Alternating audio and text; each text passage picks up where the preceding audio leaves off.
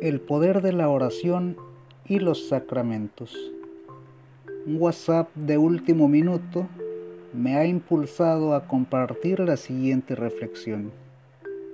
Los tiempos actuales no son los mejores.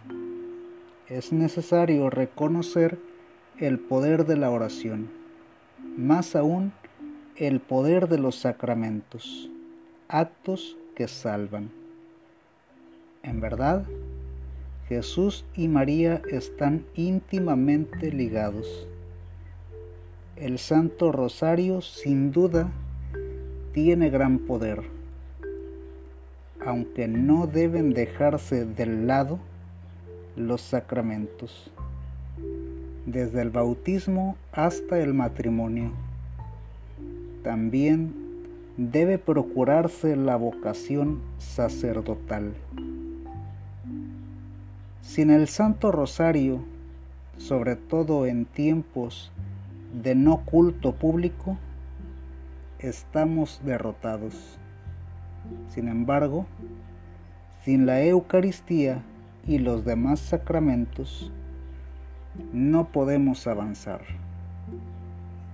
La adoración es por supuesto complementaria al perdón y comunión. Hablar de cristianismo y conversión implica hablar de por lo menos cinco elementos fundamentales.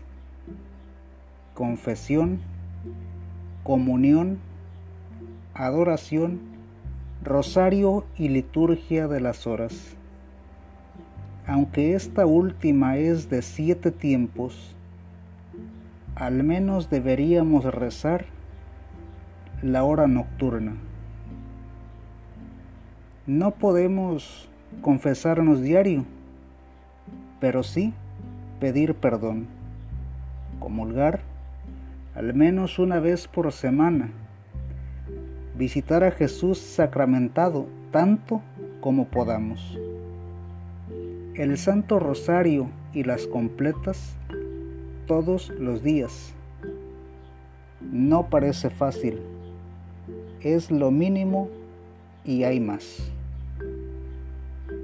No es atractivo ser cristiano con esta propuesta, aunque tampoco es atractivo perder la vida para siempre. Es mejor ser libre que independiente. Ser cristiano compromete. Te pregunto, ¿aceptas el reto? Es solo para valientes. ¿Te atreves?